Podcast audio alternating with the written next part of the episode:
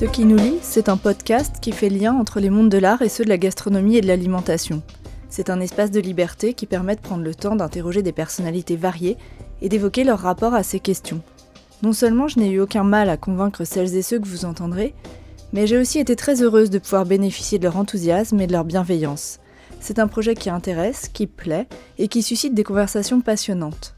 Chaque mois, un nouvel entretien est mis en ligne et vous permet de découvrir des personnalités venant d'univers très variés, des artistes, mais aussi des professionnels de la gastronomie qui portent ces questions.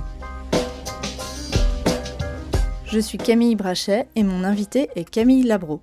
Je l'ai rencontrée le 27 novembre 2018 chez elle à Paris. Camille Labro est journaliste culinaire et publie chaque semaine des articles dans M le magazine du Monde et plus particulièrement une chronique, une affaire de goût. Une recette sert de porte d'entrée au portrait d'une personnalité. 80 textes relatant ces rencontres ont été rassemblés dans un livre, Affaire de goût, 80 recettes mémoire, paru en 2018 aux éditions du Rouergue. La journaliste est aussi l'auteur de livres et de documentaires, des enquêtes effectuées auprès de chefs, de producteurs ou encore de pêcheurs. Ces enquêtes donnent des livres comme Fourche et Fourchette ou La cuisine des marins, mais aussi des films comme Le bonheur est dans l'assiette, une série documentaire sur les chefs qu'elle a coécrite pour Arte. Avec Camille, nous avons retracé son parcours professionnel. Nous sommes remontés aux origines de son amour du goût. Elle nous a parlé d'Alice Waters, sa marraine d'adoption. Nous avons évoqué les nombreuses rencontres enrichissantes et si souvent émouvantes que lui permet son métier, et elle nous a raconté les barrières qui tombent dès qu'on commence à cuisiner ensemble. Elle nous a aussi parlé de ses combats et de son engagement, des discours des chefs et de leur positionnement stratégique dans l'environnement médiatique, et elle s'est clairement positionnée par rapport aux dérives de la pâtisserie de luxe. Enfin, Camille Labro nous a expliqué comment elle transmet ses valeurs à ses enfants, de quelle manière elle les sensibilise au quotidien à l'importance du goût et du bien manger. Bonjour Camille Labro, donc merci beaucoup euh, de m'accueillir ici chez vous dans votre euh, jolie cuisine. Euh, vous êtes journaliste, spécialisée dans le monde de l'alimentation et de la cuisine. Alors je ne sais pas si ça vous définit bien, on va y revenir justement. Mhm. Vous avez écrit plusieurs livres, le dernier qui est paru donc c'est une affaire de goût qui réunit une partie des chroniques qui paraissent chaque semaine dans le magazine du Monde. vous avez aussi réalisé des documentaires sur des chefs, vous êtes aussi traductrice puisque c'est vous qui avez traduit le fameux ouvrage d'Alice Waters, L'art de la cuisine simple et puis, vous êtes aussi, si j'ai bien compris, une très bonne cuisinière. Euh, donc, d'où ça vous vient, euh, cet intérêt euh, pour ce domaine? Est-ce que ça vient de votre famille? Je crois que votre maman cuisinait beaucoup. voilà.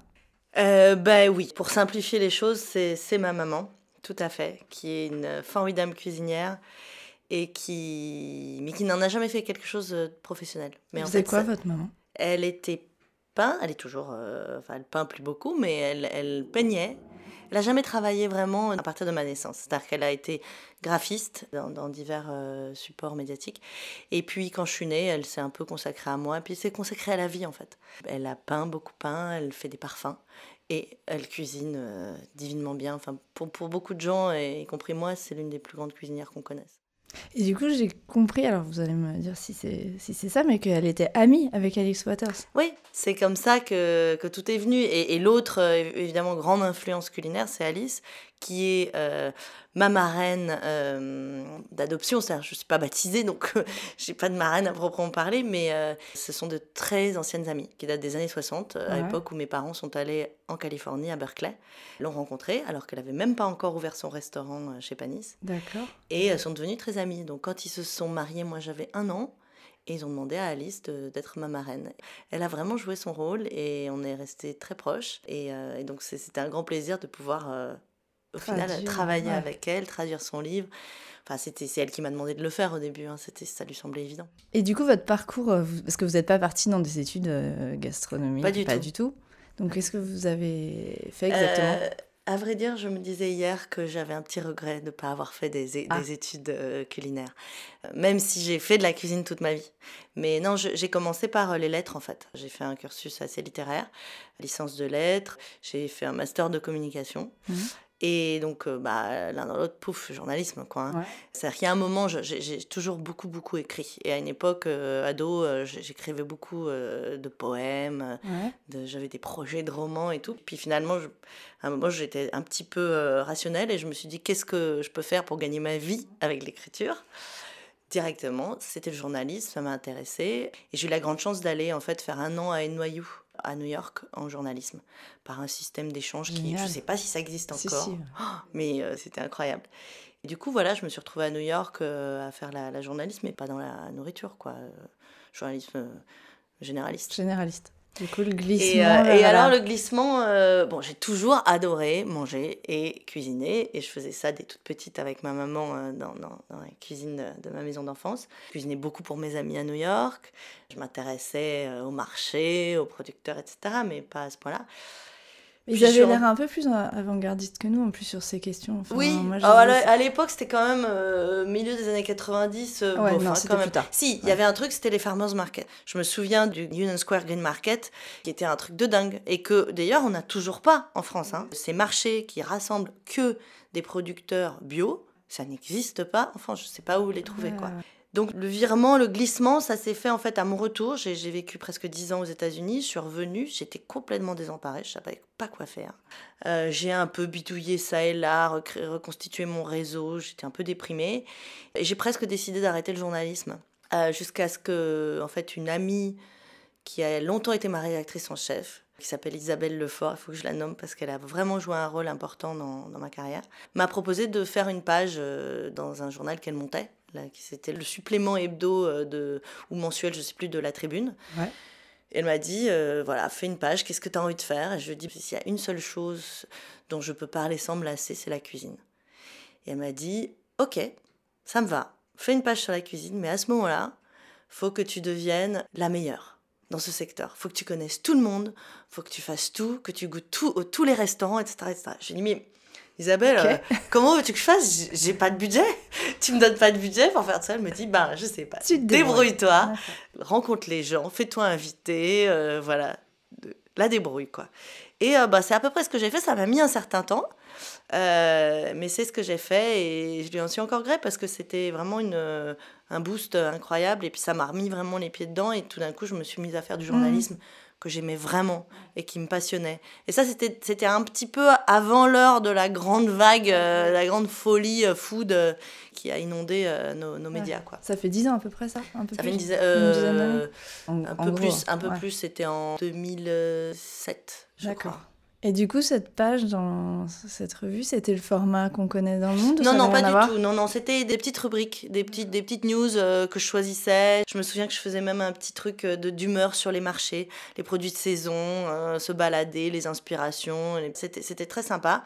Bon, après, euh, ce support-là a périclité, donc euh, voilà, je me suis retrouvée un peu euh, de nouveau voguant, libre. libre et voguant, cherchant quelque chose. Et c'est à ce moment-là que hum, la nouvelle formule du magazine du Monde a été créée en 2011 par Marie-Pienne Lalonde qui m'a appelée pour me proposer de faire quelque chose autour de la cuisine. Et voilà, et depuis, ben, j'ai au moins une page par semaine dans le M, quoi, voire plusieurs. Et du coup, aujourd'hui, votre métier, comment est-ce que vous aimez le définir? Parce que ça touche à plein de choses. Alors, mm. il y a un fil conducteur hein, qui est bien sûr euh, l'alimentation, la gastronomie, tout ça, mais euh, vous faites des documentaires, c'est pas le même travail. Qu'est-ce qui réunit tout ça? C'est les rencontres? Euh, Alors, quelqu'un un jour, moi je me définis comme journaliste culinaire parce que je suis pas du tout critique gastronomique, je fais pas de critique de Et ça, ça vous intéresse pas Non, je trouve ça un exercice très difficile parfois très violent. Mm. Et il y a très peu de gens, je trouve, qui savent bien le faire. Mon confrère François Simon, euh, à côté de qui j'ai travaillé, euh, j'ai le plaisir de travailler, et qui est un bon ami, le fait divinement bien. Mais euh, voilà, pas tout le monde est capable, est capable de le faire avec cette plume-là et cette délicatesse-là. Et quand on critique un restaurant de gens qui mettent tout leur boulot, tout leur temps, toute leur âme, et qu'on casse ça en 2000 morceaux, c'est dur. Et moi, je ne sais pas faire ça. Donc, je me définis comme journaliste culinaire et quelqu'un a très gentiment dit de moi un jour que j'étais une journaliste culinaire humaniste. Et j'avoue que ça me convient très bien parce que ce qui m'intéresse avant toute chose, c'est les gens. Ouais, c'est ça. je suis incapable de décrire euh, un plat, moi. Enfin, c'est pas ça qui m'intéresse. J'aime le goût, j'adore manger, j'adore quand c'est bon. Mais ce qui m'intéresse aussi, c'est qu'il y a derrière cette assiette un cuisinier, un producteur qui a fait les produits, une histoire, une maman, une grand-mère, des inspirations, des souvenirs. Et c'est tout ça qui m'intéresse. C'est pas juste euh, les produits dans l'assiette, quoi. Vous avez fait énormément de rencontres de gens au profil extrêmement varié, parce que que ce soit dans votre livre sur les pêcheurs mm. ou les producteurs. Euh, est-ce qu'il y en a qui vous ont plus marqué que d'autres? Est-ce que c'est certains profils que vous trouvez peut-être euh, plus attachants euh? Je me suis passionnée, mais tellement passionnée pour tous ces gens. Là, vous parlez des, premiers bouquins que j'ai fait, La cuisine des marins et Fourcher Fourchette. Donc le premier, c'était vraiment des histoires de pêcheurs, leurs histoires, ce qu'ils ont enduré, ce qui les rend heureux, ce qui les rend malheureux, des petits pêcheurs évidemment, des petits pêcheurs vertueux, euh, et des recettes. Puis le deuxième, Fourcher Fourchette, même chose, mais avec les paysans, euh, les, les cuisines de la terre, quoi. Il y en a tellement, tellement d'histoires, tellement d'histoires incroyables. Moi, j'apprends tellement tout le temps. C'est ça, c'est ça en fait que j'adore dans mon métier. c'est que je ne cesse d'apprendre. Et je me mets à l'écoute des gens, je partage des moments avec eux, je les écoute et euh, c'est fascinant. Ce qu'on peut apprendre sur, euh, puisqu'on parle des pêcheurs, les techniques de pêche, moi j'avais aucune idée de, quand on part en mer et que tout d'un coup le pêcheur euh, vous dit bon, Tu vois là, le, le filet il fait 2 mètres de, de, de, km de long, je le laisse tendeur ou que pas, pas longtemps du tout. Et il y a des filets tournants et des filets qui se resserrent et des, tous ces détails qui nous expliquent en fait comment les choses viennent jusqu'à nous, on oublie, c'est comme les plantes, c'est-à-dire que mm. très souvent euh, on oublie, on n'a aucune idée de comment euh, pousse, euh, enfin radis on sait à peu près, mais mais il y a, voilà les aubergines, les il y, a plein de fruits, de légumes, de, de feuilles dont on ne sait rien. Et d'ailleurs, euh, dans le M, j'ai lancé depuis euh, la rentrée là une petite rubrique qu'on a appelée avec humour euh, produits intérieurs bruts mm. sur des produits comme ça bruts, donc comme le nom l'indique, où je gratte un peu ça, où j'explique très sommairement parce que c'est une demi-page d'où vient le produit, comment il est fait, comment il va être accommodé ensuite, les difficultés, les, les mythes aussi qui peuvent entourer certains certains aliments. Et ça, ça me donne un travail fou. J'imagine. Mais c'est passionnant parce que ça, pour moi, chercher, gratter, même la, les racines botanique euh, d'une plante. Euh, c'est passionnant. Ah, d'approfondir. là, j'étais à, au Salon de Périgueux, du livre gourmand, pour mon livre Affaire de goût. Et j'ai rencontré Michel Chauvet, mhm. qui est l'auteur d'une encyclopédie botanique incroyable qui est sortie il n'y a pas très longtemps. Il a mis 20 ans à la faire. C'est un truc, bon, c'est une montagne, quoi. Et ce type est juste formidable. Et je lui ai dit à quel point j'étais gré de son travail parce que je l'utilise tout le temps. Il m'a regardé avec des yeux de merlan frit en me disant Ah bon? J'utilise tout le temps mon ouvrage. Oui, oui, je vous assure. Que ça serve. Là, d'ailleurs, je pourrais vous montrer, il est sur mon bureau à côté de mon ordi, quoi. Moi, j'adore ça, chercher les racines des choses, mais dans mmh. tous les sens du dans tous les sens du terme. Mmh. Donc, du coup, vous avez fait énormément de rencontres. Est-ce que c'est compliqué parfois? De rencontrer des gens qu'on ne connaît pas dans des milieux qu'on ne connaît pas forcément. Je pense aux gens de la mer qui peuvent être parfois très renfermés ou même, même les paysans. C'est pas des gens qui se livrent forcément très facilement. Euh, Alors, quand, quand, je fais un article et que je rencontre des gens qui sont un peu habitués aux médias, ça, c'est vraiment pas un problème. D'autant plus que je leur dis, bon, c'est le monde, euh, là, tapis rouge. Par contre, effectivement, avec les artisans, les producteurs, les pêcheurs, les agriculteurs, c'est pas évident. Du tout. Du tout, du tout. Euh, c'était très compliqué avec les pêcheurs. Et on a eu beaucoup de mal. Quand je dis on, c'était euh, Juliette Rank et moi, la photographe, qui a illustré ces deux ouvrages. Mais on est vraiment partis toutes les deux sur la on the road. C'était un road trip complet. On a pris la voiture et on a longé les côtes et on avait quelques adresses. On les avait contactées. Les gens étaient en général plutôt sur la défensive. Ouais. Disant, mais qui c'est cette minette qui Ils avaient accepté. Oui, enfin, du bout des lèvres. Du bout des lèvres. et pas toujours. Certains, j'ai dû forcer la porte. Euh, mais voilà, il se méfie en tout cas. Donc il se dit, bah ouais, euh, tu peux venir me voir sur le port entre 8h euh, et 10h, je serai peut-être là, on sait pas, ça dépend du temps qu'il fera, ça dépend de la pêche, etc. Mais une fois qu'on les a devant et qu'on s'intéresse à eux et qu'on leur pose des questions assez honnête et candide même, en leur disant mais ça rime à quoi ton métier, raconte-moi, etc. Et pas, et pas qu'on... Là voilà, j'étais pas là et ça déballer... Pas des questions d'intimité, etc. Oui. Ouais, non, non, puis, puis pas essayer de déballer mon, mon, savoir à moi, parce que c'est pas intéressant. Euh, même si je sais quelques trucs, je, je m'ouvre toujours, j'attends toujours qu'on m'explique. Et là, très rapidement... Euh... Les barrières tombent et ils se livrent. Et ils se livrent et on est devenus super potes. Aujourd'hui... Euh, je les appelle mes producteurs par affection, mais dans Fourcher Fourchette, par exemple, ils sont 26. Euh, c'est devenu une petite communauté. Ah, euh, on, se parle très souvent, enfin, beaucoup d'entre eux On est resté en contact, on se parle, on s'aide. Euh, il me donne des contacts sur la région si j'ai besoin. Moi, il me demande euh, des trucs sur des boutiques où ils peuvent vendre leurs produits, je les aide, etc. Enfin, c'est, c'est, on est devenus très soudés. Hmm. Donc, c'est super. Et du coup, j'imagine que ça a quand même pris du temps. Enfin, c'est pas des gens, vous les rencontrez pas une heure et c'est plié. Non, c'est, ah non c'était au moins une journée à chaque fois, voire deux jours. Passer du temps avec eux pour qu'ils s'ouvrent. Quoi. Mais il y a un autre truc très important. C'est que pour la plupart de ces gens, enfin tous en fait, à vrai dire, on cuisinait. C'était la condition sine qua non. C'était le principe du bouquin, des deux bouquins. Donc c'est ça qui fait le lien en fait. Voilà. Vraiment. On faisait, le, on faisait le reportage, on allait pêcher, on allait au champ, on faisait ci, on faisait ça, on cueillait des trucs. Puis après, il y avait un, moment en cuisine. Parfois sur le bateau, parfois dans, au milieu d'un champ, euh, une dégustation un peu à l'arrache comme ça, mais la plupart du temps dans une cuisine. Et là, là pour le coup, toutes les barrières tombent. Ça vraiment. Ah ouais, ouais quand on partage un moment en cuisine autour du fourneau avec qui que ce soit, c'est pour ça que c'est un univers qui me passionne. C'est qu'il y a tout d'un coup euh, l'intimité slash, il y a une complicité, une amitié, des amitiés qui se nouent, on, a on se met à se tutoyer. C'est vraiment à ce moment-là qu'on est dans la cuisine qu'on se met à se tutoyer et, c'est euh, Et du coup, dans, dans, une affaire de goût, c'est plus parfois de l'ordre de l'intime, là, par mm. contre. Euh, et ça, c'est pareil, ça s'est fait facilement. Il se passe des choses compliquées des fois lors des entretiens. Finalement, c'est le même principe, les affaires Là de aussi, vous cuisinez ensemble. Voilà. Donc en fait, je vous raconte un peu comment ça se passe. Bah C'est-à-dire que quand je, quand je fais le... donc, les affaires de goût, c'est le bouquin, c'est 80 euh, recettes et histoires, euh, portraits issus de mes chroniques du monde. Donc à chaque fois, c'est pour... à la base, c'est pour le M. Donc je les appelle et dans l'idéal, on va chez les gens, comme vous êtes ici mhm. aujourd'hui euh, chez moi, dans leur cuisine. Ils me racontent leur histoire, pourquoi ils ont choisi cette recette, qui leur évoque leur enfance, des souvenirs, des douleurs, des bonheurs, etc. Et on la cuisine et on la mange. Et pendant ce temps-là, Julie, donc Julie Balaguet qui travaille avec moi sur scène, prend les photos, la photo du plat et, un portrait de la personne. Ça se passe pas toujours, toujours comme ça. c'est le modèle idéal. Voilà, c'est le modèle idéal parce que parfois les gens sont euh, hors de Paris, par exemple. Donc à ce moment ils n'ont pas de chez eux. Parfois, ils viennent chez moi. Ou des fois, on se retrouve euh, sur un banc dans la rue ou, dans, au bar d'un café. Et ils amènent la petite marmite, tout le moule à gâteau avec eux. Bon.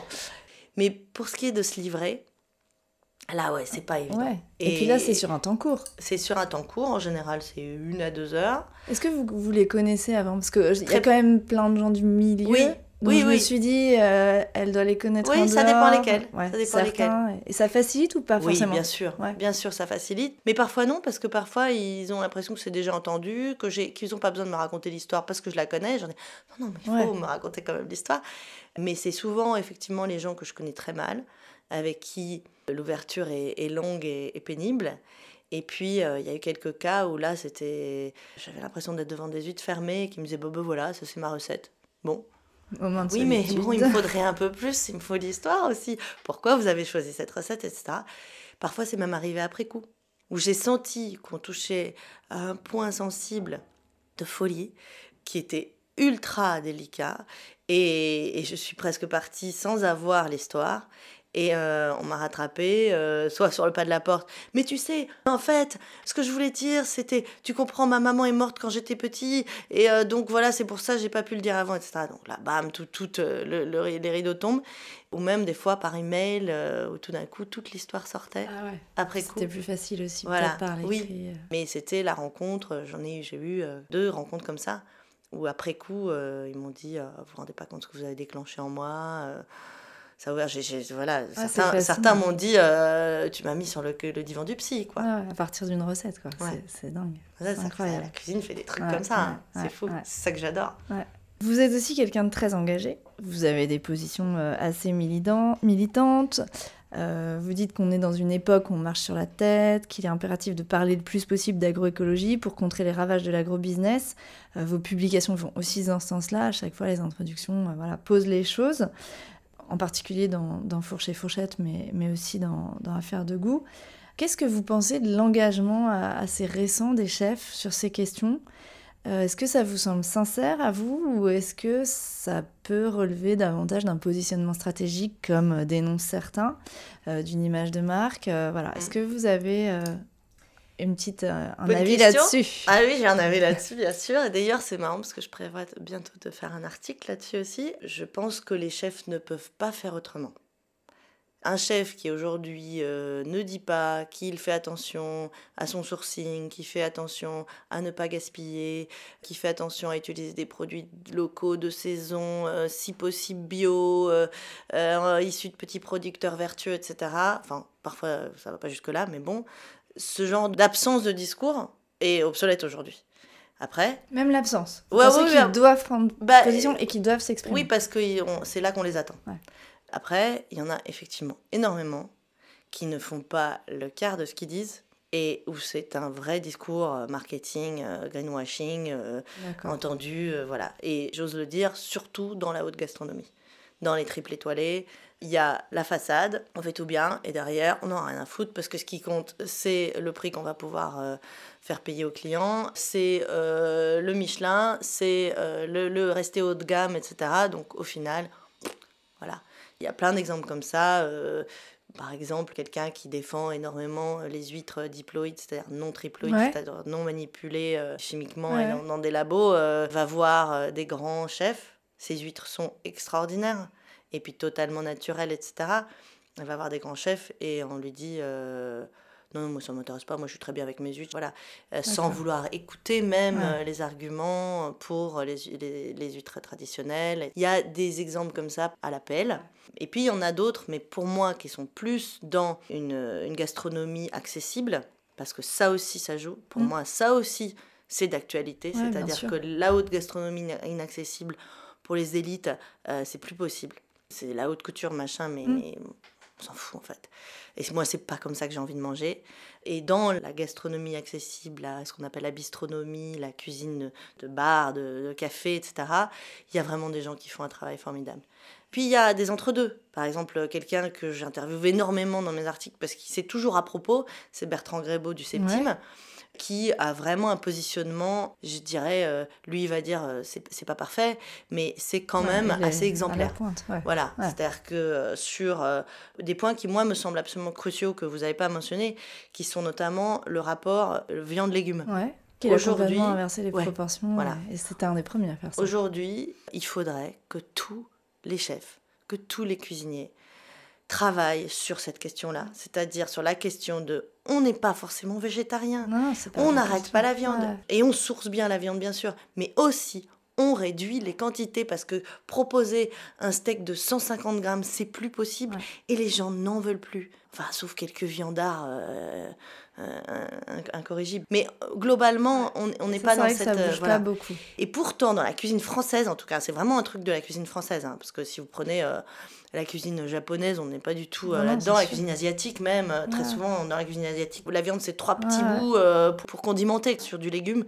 Mais les chefs français continuent à estimer qu'il n'y a que la protéine animale qui fait la gloire du menu. Et, ils sont très très peu nombreux à dire non, non, mais c'est le travail du légume qui m'intéresse, c'est le travail du légume que je veux mettre en avant, et c'est ça que je veux vous faire découvrir.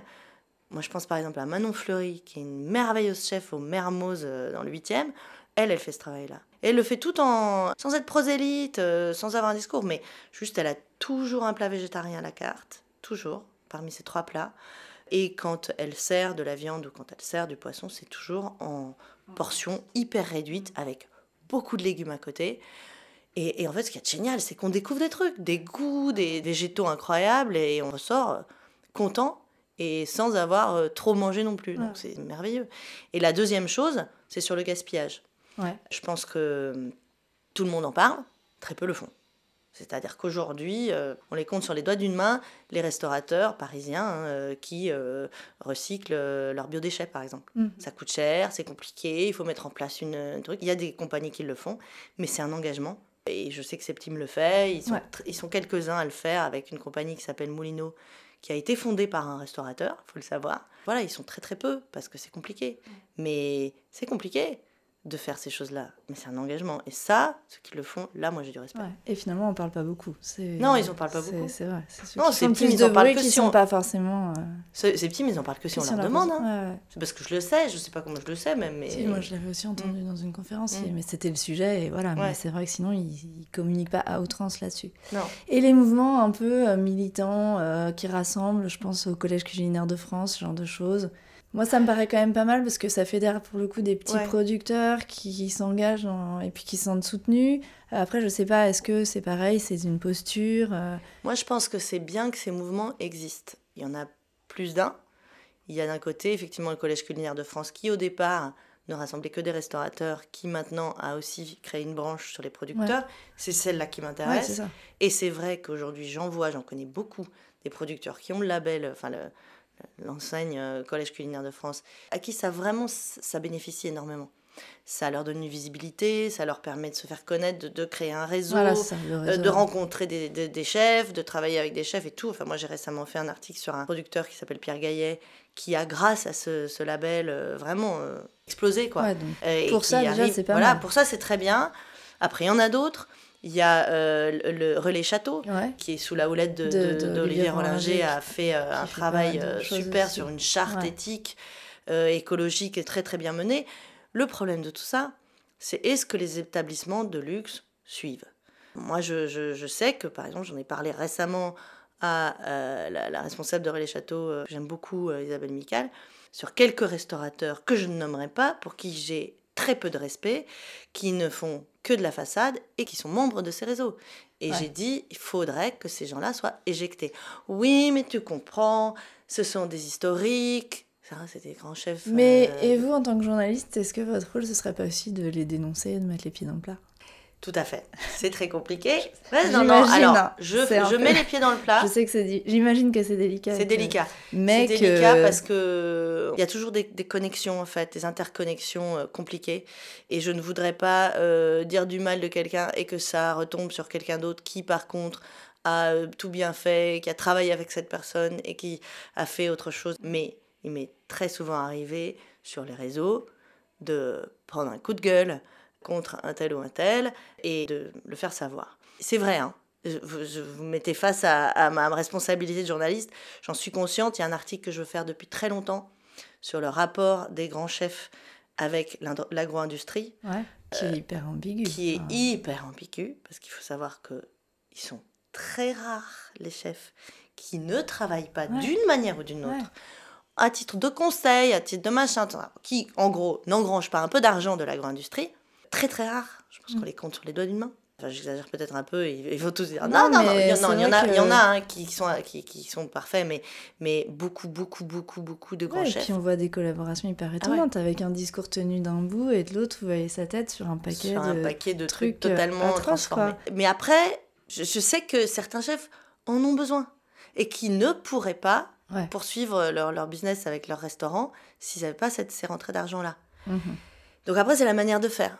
C'est-à-dire que si on est conseillé en, sous-marin pour Lactalis, sans le faire valoir, sans mettre sa tête sur les, sur les trucs, en essayant finalement de faire mieux, d'améliorer la qualité du produit. Si on est en sous-marin, j'en connais, je les nommerai pas parce qu'ils m'ont pas, ils m'ont demandé de pas les nommer, d'aider euh, Sodexo euh, dans des maisons de retraite, dans des maisons euh, de fin de vie, où ils viennent il faut à manger, et ils conseillent les cuisiniers sur des choses qui ont meilleur goût, plus attirantes pour les personnes âgées, etc. Mais ça, quelque part, euh, bon, et là, en fait, euh, je, je, j'aurais même fait un article sur ces gens-là, donc euh, je, les ai en fait nommés. Ça, c'est formidable. après, effectivement, ceux qui mettent leur gueule sur des produits en disant ça c'est bon, faut le manger, on n'est plus dans un autre, dans le même registre. Ah, mais c'est étonnant, parce qu'il y en a beaucoup. C'est très compliqué, c'est très compliqué. Et c'est très compliqué pour les journalistes de parler de mm. tout ça, et c'est très nuancé. J'ai beaucoup de débats avec mes collègues journalistes aussi sur le, pourquoi du comment. J'avais fait un article où je dénonçais un peu, mais pas assez à mon goût, les dessous de la pâtisserie de luxe. Ah, bah, j'allais venir aussi à cette question de la pâtisserie. Qui pour moi, c'est scandaleux. C'est incroyable les plus grands de la pâtisserie, les plus grands noms de la pâtisserie qui s'en foutent complètement de la qualité du sucre, de la qualité des fruits, de la, des colorants, des machins. Ouais, mais il y a une explication à ça, c'est assez, étonnant. C'est essentiel de la qualité et... Parce que c'est pas du tout dans ces logiques-là. C'est les logiques du luxe. C'est les logiques du luxe. Et les logiques du luxe, c'est d'épater, c'est d'éblouir, c'est de faire vendre. Et, et, en fait, moi je me souviens d'un pâtissier que j'avais interviewé qui m'avait dit, je, je l'avais un peu euh, alpagué sur le côté euh, des fraises en hiver, euh, dans les gâteaux, etc. Il m'avait dit, mais moi je m'en fous. Il m'avait dit Clairement, ça. Clairement. Assumer. Voilà, je m'en fous. Et il m'avait pas demandé d'être off, hein. il m'avait dit, je m'en fous de d'être hors, saison, etc. C'est ce que veulent mes clients, je leur donne ce qu'ils veulent. Et quand je lui avais dit, mais vous n'avez pas envie de les éduquer un peu, de leur dire que en hiver, c'est mieux de faire des trucs avec du kaki, de la pomme, ou, et puis en été, de la fraise. il m'avait dit, je, je m'en fous complètement, je suis pas prof, c'est pas à moi d'éduquer. Voilà, et ça s'arrêtait là. Donc si vous voulez là, euh, c'est vrai qu'on ne sait pas trop quoi en faire quoi, de ces, ces trucs-là. Parce que c'est que du commerce. Et vous pensez que ça bouge, que les mentalités évoluent? Parce que dans la pâtisserie aussi, mais c'est vrai que globalement, j'ai l'impression que la nouvelle génération qui arrive est beaucoup plus investie, beaucoup plus préoccupée par ces questions. Ceux qui s'installent après des reconversions par exemple, des gens qui ont envie de faire ça et de le faire bien. Vous avez perçu une évolution euh, du métier, que ce soit en cuisine ou, dans la pâtisserie, mm. ou c'est un peu une illusion aussi ça? Dans la pâtisserie, je sais pas. D'abord parce que c'est un domaine que je connais un petit peu moins que le salé, auquel je m'intéresse un peu moins justement parce que j'aime pas ça, j'aime pas trop le sucré, et puis que je trouve que c'est tellement, euh, enfin, il y a tellement de mensonges à longueur de temps que ça me fatigue. Euh, mais oui, complètement. Côté cuisine, complètement. Je pense que c'est en train de bouger, mais que les grandes écoles de cuisine style Ferrandi se mettent au diapason. Parce que, parce que ça, c'est un euh, problème aussi. Oui, c'est un problème. C'est-à-dire si euh, tout, tout l'abord du bio, de, de l'anti-gaspi, de, de, du travail en direct avec les producteurs, des rapports euh, de, chefs et de, et de la terre, etc., n'est pas mis en avant dans, dans les écoles, de cuisine, ils, sont, ils sont en retard. Parce qu'après, vous avez des gens comme Manon Fleury, dont je parlais, ou même toute la clique, passée chez Passard, de Bertrand Grébos, Sven Chartier, etc., pour qui tout ça, c'est super important. Euh, ils, sont, ils sont complètement euh, bon, en retrait de, de, de, la réalité, quoi, s'ils ne s'y mettent pas. Mais je pense qu'effectivement, aujourd'hui, c'est vraiment euh, quelque chose, une, une, une, une, tendance générationnelle. Et c'est même une, question, mais comme dans les champs, quoi, une question de bon sens. C'est-à-dire que récemment, quand j'ai fait ce papier sur Pierre Gaillet, j'ai appelé l'un des chefs, le premier chef qu'il a, qu'il a, avec qui il a travaillé. C'est un jeune chef qui me dit que pour lui, c'était juste une question de logique. Il voulait faire du bon produit en brut, pas trop cher, et pas faire tout ce que faisaient les copains. Donc, ne pas prendre les mêmes agriculteurs, ni les mêmes réseaux, style Terreur d'Avenir, qui fait un travail de défrichage formidable, mais maintenant, aujourd'hui, tout le monde utilise leurs produits, donc on voit un peu les mêmes produits partout, et à des prix euh, moindres. Donc, il a cherché, via les réseaux, Pierre Gaillet était sur Facebook, il l'a trouvé sur Facebook, ils se sont rencontrés, il a trouvé ses produits extraordinaires à des prix imbattables. Il a dit ok c'est bon, moi je t'achète tout. et ça a été le démarrage du travail de Pierre Gaillet, qui s'est senti soutenu par un chef parisien, et qui après, euh, de fil en aiguille, en a rencontré d'autres, et qui finalement vend toute sa production au chef, est super valorisé. Et donc, c'est un cercle vertueux, quoi. C'est-à-dire, le chef a des, des, produits délicieux, pas très chers, Pierre Gaillet les, les, les, produits, ils, ont, ils communiquent en plus, ils écoutent, ils sont très à l'écoute. C'est un vrai partenariat, une vraie collaboration dans un temps long. Euh, ils sont très à l'écoute du producteur. C'est formidable, ça se passe pas toujours comme ça, mais c'est vraiment, euh, c'est vraiment super. Donc vous avez des enfants, vous m'avez dit. Euh, est-ce que leur arrivée a changé quelque chose dans votre rapport à l'alimentation et à la cuisine aussi? Parce que dans beaucoup des invités que j'ai rencontrés, pour beaucoup, c'est le déclic, c'est vraiment les enfants qui font qu'ils se mettent à bien manger. Euh, mais pas forcément. Mais, mais, beaucoup. Mais euh, est-ce que ça a changé quelque chose pour vous? Oui, ça a changé quelque chose pour moi parce que en fait, la naissance à peu près de mon fils, euh, deux ans plus tard, c'est cette fameuse, fameux moment où j'ai décidé de me consacrer à la cuisine. donc dans, mon, ça, dans mon métier. Ça a forcément eu un oui, impact. Ça a eu un impact. Après, moi, j'ai toujours cuisiné. Même avant, pour mes copains et tout. voilà. Comme beaucoup, par contre, je pense que j'ai commencé à faire plus attention à la provenance des produits et euh, à ne pas rien avoir en termes de pesticides et tout euh, au moment de mes enfants. Mais c'est venu ensemble, je pense, c'est difficile. Ce qui est venu très très vite pour moi, outre le fait de faire à manger, c'était le moment du repas. Et ça, c'est très important pour les enfants. On, a une règle chez nous, on est cinq, hein, donc euh, c'est que voilà, on mange toujours ensemble. Ça, semble évident à dire, mais, en fait, euh, pas pour tout le monde. Il y a beaucoup de familles où on mange dissocié, où chacun mange son truc. Enfin, surtout aux États-Unis, hein, ça c'est pareil que 80% des enfants ne mangent pas avec leurs parents à table le soir aujourd'hui. Donc ça, c'est les États-Unis, c'est extrême. Dans notre culture, ça l'est moins, mais je connais aussi beaucoup de familles où les, parents enfants mangent avant. Les enfants mangent avant. Les parents arrivent plus tard. Euh, c'est la nounou qui leur fait à manger. On réchauffe un truc vite fait. Euh, pour moi, c'est inconcevable. Mes enfants ont commencé à manger à table avec nous très très tôt. dès qu'ils étaient en mesure d'être à de tenir chaise dans une chaise haute. voilà, c'était, on était ensemble, quitte à ce que nous, on mange plus tôt. Et aujourd'hui, donc ils sont, ils sont un peu plus âgés, 5, 14 euh, et, 12, on mange tous à table et on prépare ensemble aussi. C'est assez génial, je, vois l'éveil culinaire de mes, de mes grands en tout cas, avec mon fils euh, qui s'est mis à faire de la pâtisserie comme un fou. J'allais dire ça tient dans la durée parce que c'est vrai que petits ils adorent cuisiner, la patouille, tout ça c'est génial. J'aurais pu me poser plus la question à 14 ans. Quoi. Le soir, est-ce qu'on n'a pas envie de faire autre chose que d'aider maman Ah non, mais lui, alors lui, il m'aide pas forcément, le grand. Mais il a des velléités incroyables. Il rentre de l'école à 5h30, il dit Bon, ben là, je vais faire des scones. Ça fait rêver. Euh, voilà. Demain, un, petit Paris-Brest, ça vous irait? Ça fait 6-8 mois qu'il fait ça et euh, c'est le bonheur. Quant à ma, quant à ma fille, c'est le bonheur surtout pour, euh, pour les autres à qui je fais jamais de dessert en plus. En plus, vous complétez. Et quant à ma fille, ma grande fille, elle, elle est vraiment passionnée par la cuisine et les histoires culinaires. Elle m'a notamment beaucoup aidée sur le bouquin des affaires de goût, à les relire, à les corriger, à les classer. Elle a tout lu tout lu. C'est pour ça qu'elle est d'ailleurs, elle a une place particulière mmh, dans les remerciements. Voilà.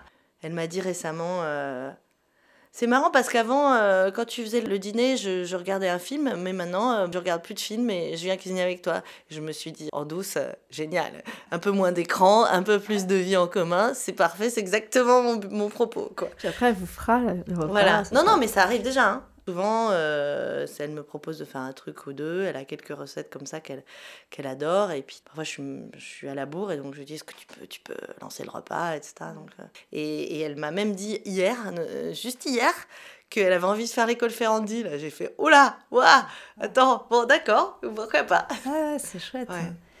On fait beaucoup de choses dans la maison aussi. C'est-à-dire que vous pourrez voir, j'ai par un balcon. J'ai des plantes partout sur le balcon. C'est toujours des plantes euh, comestibles. J'aime bien les fleurs, c'est joli, mais enfin, moi, j'en mets pas parce que je trouve c'est plus sympa d'avoir des tomates, euh, des herbes, euh, on plante des patates, des haricots. Euh. Cette année, je pense que j'avais au moins une, quinzaine de variétés de trucs qui poussaient alors que j'ai trois fenêtres et même pas de balcon. On fait, quand on peut, là, ils font qu'on relance l'affaire cette année, un petit jardin au pied de l'arbre en bas, là, en, ah mode végétalisation de la ville. Et j'ai même un compost dans la maison, un lombricomposteur, dans mon placard à balai. Et figurez-vous que la petite, qui a 5 ans, celle qui est euh, elle adore, non, mais elle adore parce que c'est on n'a pas d'animaux domestiques parce que j'aime pas les animaux dans un appart. Elle a des animaux domestiques. Ces animaux domestiques, c'est une colonie de lombriques. Et franchement, elle vient souvent les voir quand je mets les épluchures dedans. Elle me dit "Ah, ils vont comment les lombriques? Viens, je veux voir les lombriques." Et les courses, euh, ça se passe comment chez vous? C'est au petit marché d'en bas ouais. Alors, euh, j'ai la grande fierté depuis, on va dire, un an ou deux je mets plus les pieds au supermarché. Du tout. Du tout, du, tout, Du tout, du tout. C'est un concours de circonstances, c'est-à-dire qu'il y a eu l'arrivée dans mon quartier de mon magasin euh, qui est devenu euh, notre euh, source de vie, qui s'appelle le Zingam. Ça veut dire magasin en, en, verlan. C'est des gars qui ont monté ça, qui font un travail formidable, que je soutiens, mais le plus que je peux, constamment. Ils, vont, ils font le tour de France, un peu façon terroir d'avenir, mais de manière épicerie de quartier très abordable pour tout le monde. C'est pas plus cher que les légumes du Monoprix, franchement, voire du Lidl en face. C'est super bien sourcé.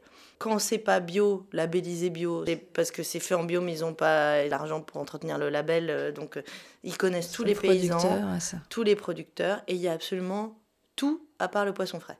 Mais il y a euh, des super viandes, des formidables charcuteries, des légumes d'enfer, des pâtes, de la farine, des bières, tout en local, tout en délicieux avec des, un choix. Enfin, je veux dire, c'est fou ce qu'ils arrivent à entasser dans ce petit magasin. Pas que je le dise trop parce que déjà c'est blindé de monde. Ils ont une autre adresse à, Fontaine-au-Roi, c'est là qu'il faut aller. Plus grand et moins peuplé, donc euh, c'est très bien. Euh, donc c'est vrai que je dois y aller deux, trois fois par semaine. On fait un peu le marché de temps en temps chez deux producteurs, qui sont les seuls producteurs du marché à Bastille. Et puis pour ce qui est bah, les trucs. Euh, il y a toujours des trucs qu'on trouve pas. Euh, il y a La Vie Claire, une des plus méritantes et plus anciennes chaînes bio qui existent en France, qui a ouvert aussi. Ça, c'est aussi grâce à eux que je peux ne plus mettre les pieds au supermarché il y, a, y, a un ou deux ans en bas de chez moi. Et donc pour ce qui est du bio, ouais, je pense qu'on est à 98% bio dans la maison, même le café, enfin voilà. Et Mais vos ça enfants, me semble à la cantine? Ah ouais, alors, ça, c'est un vrai débat. On en parle On en parle. Bah, c'est. Bah, là, ma fille euh, veut être externe. Ouais. Elle me supplie, supplie euh, d'être externe. Parce que maintenant, elle peut se faire à manger. Donc, elle me dit Maman, t'as plus besoin de moi. J'ai mes clés, je reviens, je me fais un œuf. Je m'en fous, s'il te plaît, s'il te plaît. Je veux plus manger à la cantine. C'est trop dégueu. Euh, mon fils, bon, il s'en fout un peu. Il est content parce qu'il est avec ses copains. Quant à la petite, c'est un drame. Tous les matins, sans exception, j'ai Est-ce que j'ai mangé à la cantine aujourd'hui? Donc, euh, pour parer à tout ça, c'est vraiment mon, mon grand nouveau cheval de bataille sur lequel euh, j'ai commencé à vraiment m'engager. Je vais faire un papier là-dessus aussi. Il, y a eu, il y a eu pas mal de trucs euh, assez euh, importants déjà avec l'émission d'Élise Lucet, etc. Mais je veux continuer sur cette lancée et agir aussi à l'intérieur. Pour que ça bouge. voilà. Moi, je suis allée dans, récemment dans une commission des cantines du 11e. C'était passionnant d'écouter en fait les contraintes des uns et des autres. La nutritionniste, elle pense nutrition. Les profs, bah, ils sont pas là. Et les animateurs qui sont là pensent à faire en sorte que les enfants mangent à peu près, que ce soit à peu près calme dans la salle. Personne ne parle de goût. À un moment, j'ai dit à la nutritionniste, et si c'était bon? Est-ce que vous pensez que les, les professeurs reviendraient? Pourraient manger avec les enfants, recréer du lien. Mais si on pouvait juste faire des trucs bons. Et comment on fait des trucs bons? Ben, On remet des cuisiniers dans les cuisines. Et des cuisiniers qui aiment leur job. Et comment on fait pour qu'ils aiment leur job? On leur donne des bons produits et on les paye mieux. C'est un peu comme les profs, quoi. Tout, est à repenser, mais c'est pas perdu. Parce qu'il y a quelques exemples quand même sur lesquels je vais me focaliser qui montrent que c'est possible. Et donc dès qu'il y a des exemples qui montrent que c'est possible, ça permet on dit euh, bah, pourquoi pas faire euh, voilà pourquoi pas le faire ailleurs si c'est possible. Moi après ce qui m'a frappé en en discutant avec les parents d'élèves c'est que finalement alors peut-être qu'après ça dépend des endroits, des quartiers, ça dépend certainement, mm. mais moi en fait je trouve les parents tellement pas concernés par ça mais ils s'en fichent de ce que mangent leurs enfants à la cantine. Si, ce qui les obsède, c'est ce qu'ils ont bien mangé, en quantité, fini leur assiette. Mais que ce soit bio, pas bio, euh, ils s'en fichent complètement. Donc moi, c'est ça, je me dis, à un moment, j'avais aussi des velléités de m'engager dans l'école, etc. Mais je me suis dit, mais je, je suis toute seule, quoi. Mais c'est aussi parce qu'il y a une fracture. Hein. Il y a aussi une fracture entre le corps enseignant et les parents. Moi, je sais que dans l'école par laquelle, l'école primaire par laquelle sont passés mes deux grands et où et va être ma petite euh, l'année prochaine, il y a une fracture totale. Ils se détestent. Ils se tapent dessus euh, à chaque conseil d'école. Donc comment voulez-vous que des initiatives se créent, que les parents aient envie de s'investir, que les profs aient envie de... Là, j'ai l'impression que les parents sont pas forcément moteurs, quoi. Enfin, que chez eux, mangent pas forcément très bien, euh, donnent un peu n'importe quoi à leur gamin. Et du coup, à partir de là où c'est comme ça à la maison, euh, évidemment, Moi, je crois qu'il compliqué de transférer à l'école. Je pense que si, aujourd'hui, les choses changeaient dans le noyau dur, c'est-à-dire qu'on remettait des cuisiniers dans les cuisines des, des, des, des, cantines. Je parle aussi des cantines euh, d'hôpitaux et compagnie, hein, la, restauration, collective, globale. Euh, mais en ce qui concerne les enfants, à partir du moment où ça commence à être bon, à partir du moment où ils commencent à comprendre des trucs, ou par exemple ils font, ils font du tri à la fin du repas, ou il y a un petit jardin potager où ils peuvent planter trois plantes. Mais, euh, imaginez qu'il y ait un peu d'estragon, qu'on leur apprenne qu'en mettant un peu d'estragon sur la viande qu'ils mangent, c'est encore meilleur, qu'on leur donne un petit brin d'estragon au sortir de l'école, et qu'ils le ramènent à leurs parents qui ne savent pas cuisiner en leur disant, tu sais, on a mangé du poulet avec de l'estragon dessus, c'était hyper bon, tu veux pas essayer sur, euh, sur le blanc de poulet que tu as acheté là? Et je vais te montrer comment faire. Moi, je crois fondamentalement que c'est les enfants qui peuvent éduquer mm. les parents. Les parents, ces parents-là, ces parents qui s'en foutent. Parce que les enfants, ils vont apprendre, ils vont partager des trucs. Si possible autour de la table. Donc il faut qu'ils s'assoient avec les parents. Et ce changement, il peut venir à l'envers, en fait. Et vos projets? Des nouveaux livres en cours Oui, bah alors justement, parler de cantine, euh, j'aimerais beaucoup euh, m'investir là-dedans, peut-être faire un docu un film, des films de, une série documentaire sur euh, des systèmes scolaires où on fait bien. Moi, j'avais fait l'année dernière un article sur euh, Montsartou, la régie euh, agricole de Montsartou, et qui arrivait à passer en 100% bio dans toutes les écoles de la ville. Donc, c'est possible. Mais bon, c'est fait par des gens exemplaires. Hein. Des exemples comme ça, des exemples moins connus, des exemples plus, plus anecdotiques aussi, mais des, voilà, j'aimerais bien faire quelque chose là-dessus des projets de faire des livres sur, euh, sur l'agriculture et des agriculteurs. Parce que bah, finalement, euh, ça m'intéresse tout ça beaucoup plus que la gastronomie à proprement parler. Euh, puis bon, je continue aussi dans le journal parce que c'est quand même ma vitrine, ça me permet de dire des choses, Mm. ça permet de faire passer plein de Ah, messages. c'est une super entrée. enfin, Ouais, c'est parfois, des messages subliminaux. hein. je vais pas le dire à mes rédac chefs, mais non, ils savent. Je me fais un peu traiter de militante, mais, mais ils, Ah, ils aiment bien, bien, en ça quand même. Ouais. s'engager. Puis bon, il y a peut-être euh, le tome 2 euh, d'Alice Waters euh, qui va être traduit aussi. Bah, j'ai, j'ai encore du pain sur la planche. Mm. Bah écoutez, bon courage pour tout ça. Merci beaucoup pour tout Merci, ce que vous faites, parce que c'est vrai que c'est toujours passionnant. Merci pour ce bel entretien et votre accueil. Et puis, on vous suit partout. où Merci vous êtes. Camille. Si vous voulez aider ceux qui nous lisent, abonnez-vous sur votre application de podcast, mettez plein d'étoiles et partagez partout où vous pouvez. Un financement participatif est aussi accessible sur la plateforme Tipeee. Pour participer, il vous suffit de vous connecter sur www.tipeee.com et de rechercher le podcast. Un grand merci à tous les contributeurs. Vous trouverez aussi le lien direct sur le site de Ceux qui nous lit, bouton Tip. Enfin, pour ne rien manquer de l'actualité de Ceux qui nous lit, Suivez les comptes de ceux qui nous lisent sur Instagram, Twitter et Facebook.